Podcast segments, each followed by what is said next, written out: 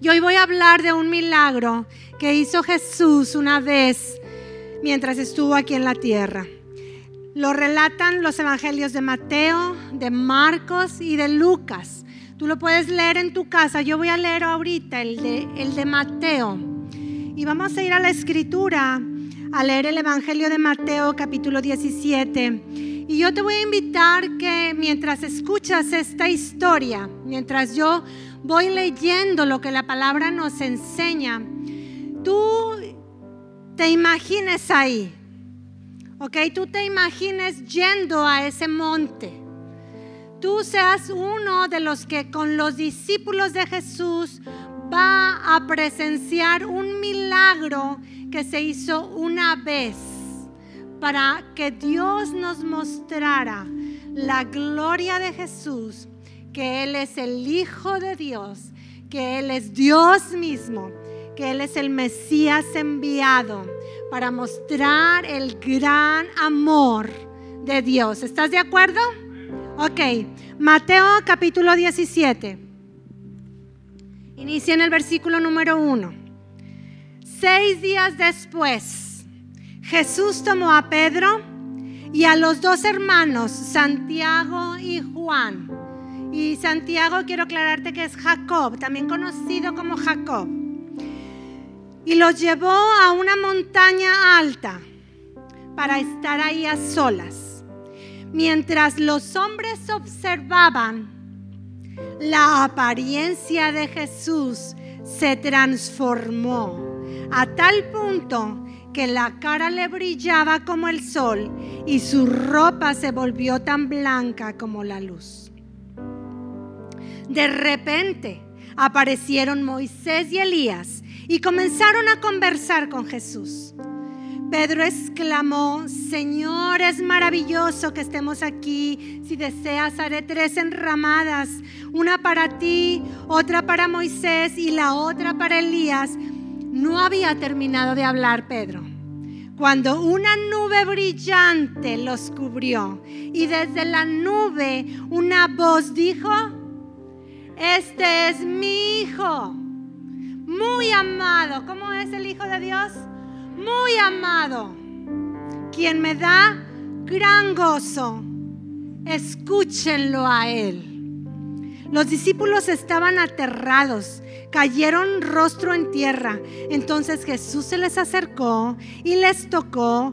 Levántense, les dijo, no tengan miedo.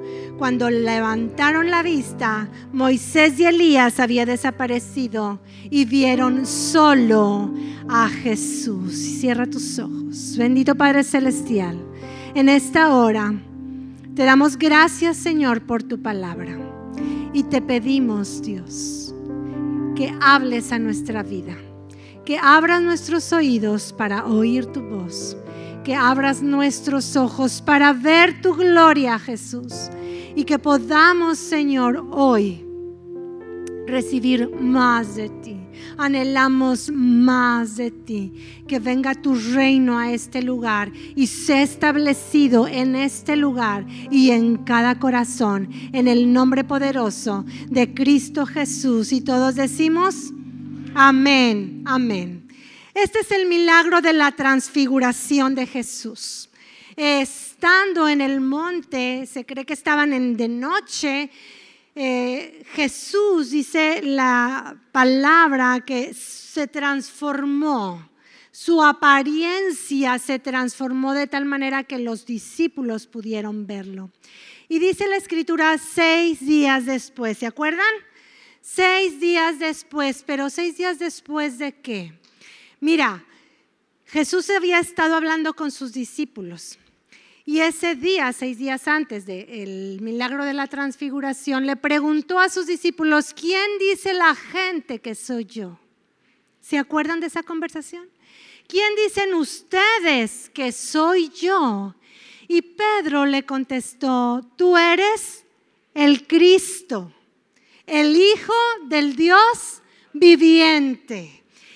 Y Dios, Jesús le dijo, tienes razón, Pedro y no te lo reveló ninguna persona, sino mi Padre que está en los cielos.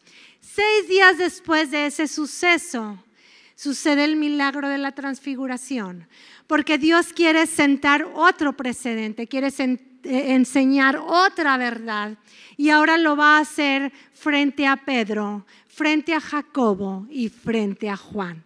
Y está ahí los tres discípulos y tú y yo en nuestra imaginación viendo a Jesús transformarse y se aparecieron ahí Moisés y Elías. ¿Se acuerdan? Vamos a ver qué nos quiere enseñar Dios en este milagro que sucedió en los tiempos de Jesús. Mira, Moisés fue un hombre que nació en la tierra de Egipto, en la tierra de esclavitud. Fue criado como hijo de la hija de Faraón. Y Dios lo levantó en esa generación para libertar al pueblo de Israel y sacarlos de Egipto y llevarlos a la tierra prometida. Moisés fue un hombre que habló con Dios, que vio su gloria, que habló cara a cara con Dios. Y Dios le reveló a él las palabras de vida que Moisés le iba a dar al pueblo con todas las instrucciones que este nuevo peregrinar del pueblo necesitaban para llegar a la tierra prometida. Ahí está Moisés y a él se le dio la ley. ¿Ok? Ahora, Podemos ver esta historia en el libro del Éxodo, podemos encontrar también en el Nuevo Testamento quienes narran esta historia. Y yo voy a hacer un poco de referencia a Hechos capítulo 7, que es cuando Esteban está hablando de ese tiempo de Moisés y voy a hablar de eh, un poco de Éxodo 24, por esos capítulos, alrededor de ese capítulo, como Dios habló a Moisés en ese tiempo y le dio la ley. ¿Ok? Y algo que quiero yo resaltar en esta hora es que la voz de Dios en ese tiempo en, en, esa montaña, en ese monte, en el monte Oreb, donde Moisés tuvo un encuentro con Dios. Dice la escritura que la voz de Dios se escuchaba como una fuerte eh, trompeta, como relámpagos, como truenos y, como fuego, así como que algo un poco aterrador, ¿no? Eh, em, pero así se manifestó Dios en ese tiempo después de todos los milagros que se hicieron, que hizo Moisés para sacar al pueblo de Egipto. Pero algo muy interesante es que eh, Moisés cuando quiso ayudar al pueblo, siendo hijo, todavía viviendo como hijo de la hija del faraón, él salió a, ver cómo estaba el pueblo, creyendo que ellos iban a darse cuenta que Él era el que los iba a libertar. Pero no fue así. La gente le dijo, ¿tú quién eres? ¿Quién te puso a ti como gobernador o como juez de nosotros si ayer mataste a un egipcio? Entonces, cuando Moisés huye de ahí porque fue rechazado, 40 años después Dios le dice que regrese a Egipto, que regrese a los que lo rechazaron porque tenía palabras de vida y de libertad para ellos. Y ahí Dios le da a Moisés la ley. Pero hubo un detalle muy interesante que yo hoy quiero compartirte porque después de haber pasado 400 años el pueblo eh, viviendo en Egipto, siendo esclavos, están en el pie del monte Oreb, que es donde eh, Moisés habló con Dios. Y Moisés iba acompañado, estaban con él Aarón, por ahí estaban otras dos personas y otros 70 ancianos y ellos, dice la Biblia, que vieron la gloria de Dios. Y ellos pudieron comer con Dios ahí en el pie del monte y celebrar ese nuevo pacto que Dios estaba haciendo con ellos para llevarlos a la tierra prometida. Dice la escritura que siete días después de que llegaron ahí al borde del monte, Dios le dijo a Moisés, ahora sí, sube porque necesito hablar contigo a solas. Todos los demás se tenían que quedar ahí abajo. Y vieron cómo la nube se asentó en el pico del monte y vieron cómo Moisés subía y vieron cómo Moisés desapareció entre la nube. Dice la escritura que Moisés estuvo ahí 40 días y 40 noches. Y a mí me sorprende que después de 400 años que esperó el pueblo para salir de Egipto, esos 40 días haya sido demasiado tiempo. Haya sido demasiado tiempo de tal manera que quisieron hacer un ídolo para seguirlo a él. Porque querían ver algo y querían tocar algo porque ya no sabían qué había pasado con Moisés. Y vemos cómo la actitud del, del, ser humano, del pueblo en ese tiempo era la necesidad de ver algo y de tocar algo cuando oían que Dios le hablaba a Moisés y, salían truenos y rayos de la montaña, le dijeron a Moisés, habla tú con Dios y tú nos pasas el recado. Eh, nosotros tenemos miedo de oírlo porque si lo llegamos a, oír podremos morir.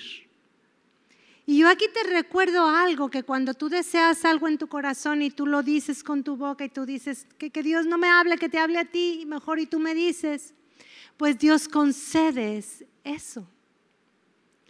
Y Dios le dijo a Moisés, está bien Moisés, voy a levantar de entre ustedes, de entre, los tuyos, a hombres que me escuchen y ellos sean los que hablen y den mi mensaje. Y ahí es cuando empiezan a levantarse los profetas. Y se levantaron en esos años profetas que hablaban el mensaje de Dios al pueblo. Y se levanta Samuel, y hemos hablado de Natán, y de Isaías, y Jeremías. Y entre ellos se levantó Elías. Elías era un profeta de Dios. Entonces estaban con Jesús en el monte de la transfiguración, Moisés, que le fue dada la ley, y Elías, que le fue dada palabra de profecía para hablar al pueblo. ¿Ok? Ahora te voy a dar un poquito de detalles de la vida de Elías. ¿Por qué estaba Elías con Jesús en ese monte de la transfiguración? Bueno, Elías fue un profeta de Dios fuerte, era un hombre rudo, que le tocó eh, predecir que se venía un tiempo de sequía fue alimentado por cuervos, fue alimentado por una viuda que solo le quedaba una porción de harina y un poquito de aceite. Ella estaba por preparar la última torta. La última torta para ella y para su hijo. Y dijo, y de aquí nos vamos a dejar morir porque ya no hay. Dios le dice a Elías, ve con ella, yo voy a multiplicar el harina y el aceite y van a tener para hacer pan de aquí a que la sequía termine.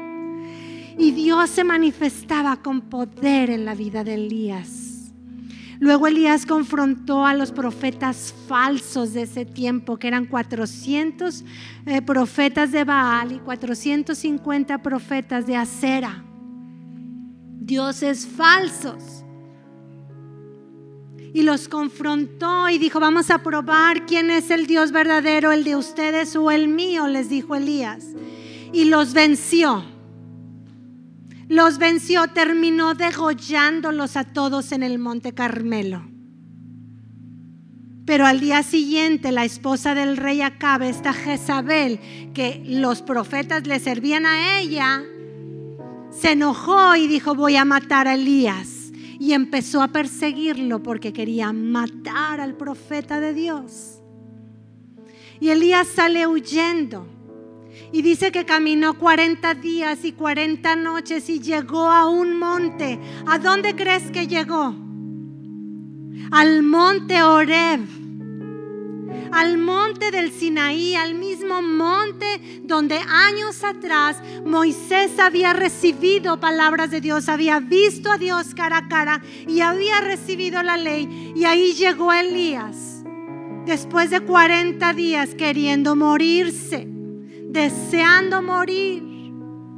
Y llega y Dios le dice, ¿qué estás haciendo aquí, Elías?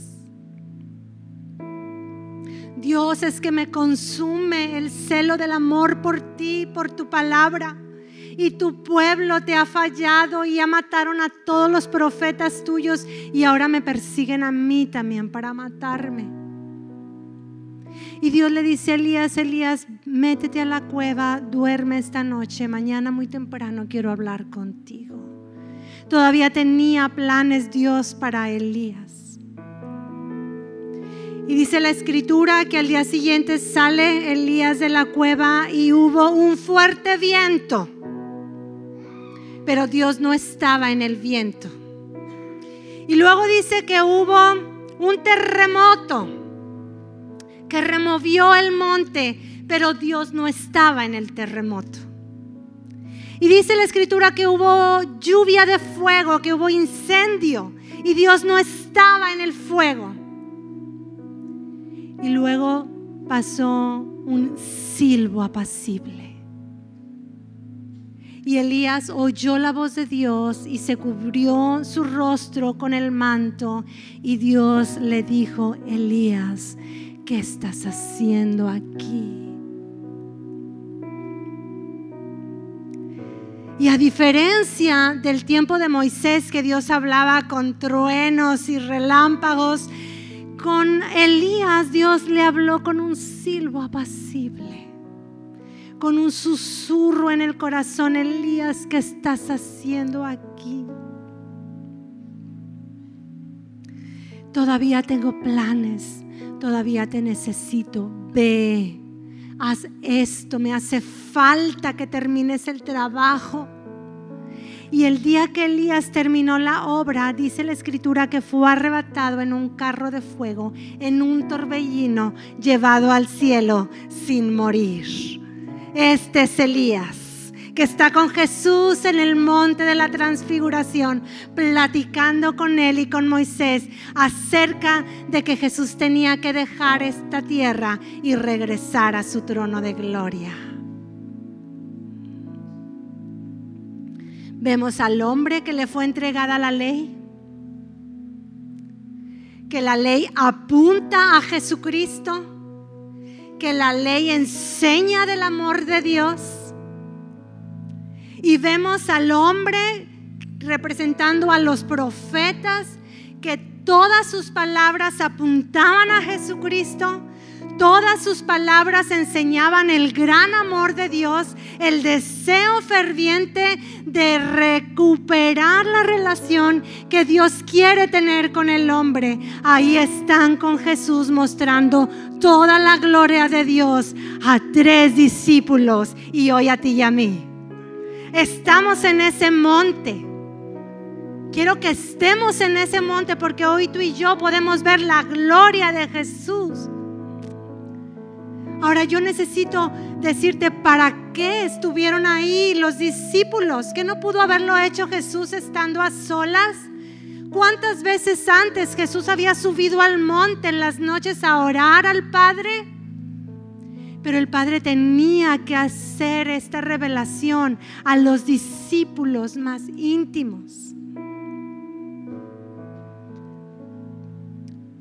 Porque tenían que cumplir un propósito.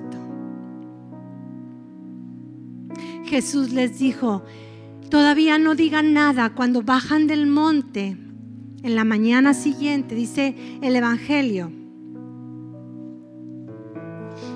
No le digan a nadie lo que acaban de ver hasta que el Hijo del Hombre se levante de los muertos. Esperen a que yo resucite, a que culmine mi obra aquí y ya después lo platican. Y lo hicieron así. Lo hicieron así. Juan lo habló en el Evangelio de Juan, capítulo 1, versículo 14. Dice, y Juan y el verbo se encarnó y habitó entre nosotros y vimos, dice Juan, y vimos su gloria. Gloria como del unigénito, lleno de gracia y de verdad, porque Juan lo había visto en el monte. Y años más tarde, Pedro, en su segunda carta de Pedro, capítulo 1, eh, Pedro narra cómo ellos vieron en ese monte santo la gloria de Jesús y cómo escucharon esa voz de entre la nube que decía, este es mi Hijo muy amado, en el cual tengo gran gozo. Dice Pedro, lo escuchamos.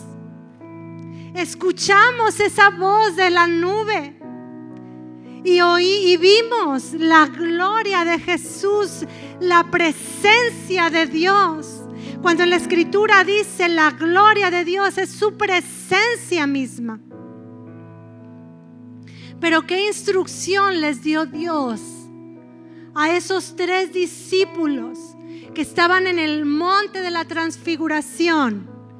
Escúchenlo a Él tienen la ley, tienen a los profetas. Ahora escuchen a mi Hijo Jesús, les dice Dios. Él es mi voz. Escúchenlo a Él.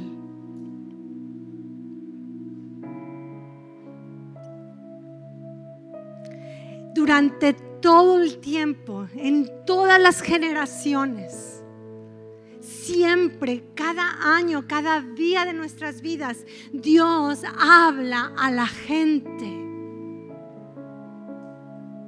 Y Dios ha hablado de muchas maneras. Habló por medio de los patriarcas y por medio de Moisés estableciendo la ley de Dios para que la cumplamos. Cuando Dios le dice a los discípulos, escúchenlo a Él, está queriendo decir, obedézcanlo. Obedezcan sus palabras.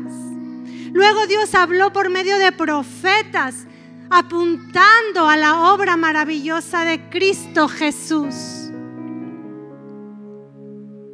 Escúchenlo a Él. Hoy Jesús sigue hablando. Hoy las palabras de Jesús, tú y yo las podemos escuchar. Jesús habla por medio de su palabra. Jesús hoy habla por medio del Espíritu Santo. Porque cuando se fue al cielo les dijo, sí, pero mi Padre les va a dejar el otro consolador para que habite entre ustedes y en ustedes. Y el Espíritu Santo está hablándonos aquí. No sé si te hable con truenos y relámpagos, o si te hable con un susurro, con un silbo apacible. Pero hoy Jesús te sigue hablando. Y Dios sigue hablando a quien lo quiere escuchar. Y Dios sigue hablando a quien le pide que le hable. Y entonces hoy tú y yo tenemos que aprender a pedirle a Dios, háblame Dios. Necesito que me digas lo que necesito hacer. Que me guíes por este nuevo peregrinar que estoy haciendo, que me quiero ir y llegar a tu presencia, llegar a la eternidad. Pero tú y yo tenemos que escucharlo y querer escucharlo. Imagínate si sucediera ese milagro hoy, si Jesús se viniera y, tú y yo pudiéramos ver su luz. Yo no sé, este lugar nos tendríamos que cerrar los ojos porque la luz del Señor es tan fuerte. Dice que Él está sentado en su trono rodeado de luz pero piensa qué harías tú. ¿Qué harías tú si vieras la gloria de Dios? ¿Qué haces tú cuando ves la gloria de Dios? ¿Eres de los que eh, se ponen rostro en tierra y se tapan para no ver, para no ver, para no ver? ¿O eres de los que dicen, no, no, que a mí no me hable, que te hable a ti y luego tú me dices? ¿O eres de los que dicen, no, no, no, no vamos a seguir esperando, vamos a hacernos otro ídolo? ¿O eres de los que se dejan sorprender? De los que se dejan tocar por Jesús y te dice, levántate, no tengas miedo. Mi Padre quiere hablarte. Quiere decirte palabras de amor. Pero sabes, a veces es más fácil escuchar a alguien más escuchar al que tengo enfrente, al que puedo ver. A veces es más fácil escuchar pues al amigo, al que ya le fue bien, a los papás, a, los abuelos, al que tiene experiencia, al famoso, al que tiene éxito, al que vende la receta para el éxito. Sí, al que tiene una conferencia motivacional y tú la compras y la escuchas y sí, sí, a veces es más fácil hoy en día que pues escuchar a Dios es insegura. Pero Dios sigue hablando. Dios nunca va a dejar de manifestar su amor por la humanidad.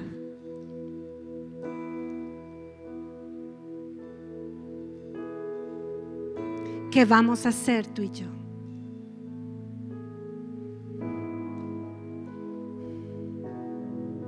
Vamos a escucharlo. Vamos a oír su voz y sus palabras. Y vamos a compartirlo. Porque si estamos tú y yo en ese monte, Jesús nos va a decir, compartan mi gloria. Compartan mi amor con el que lo necesita.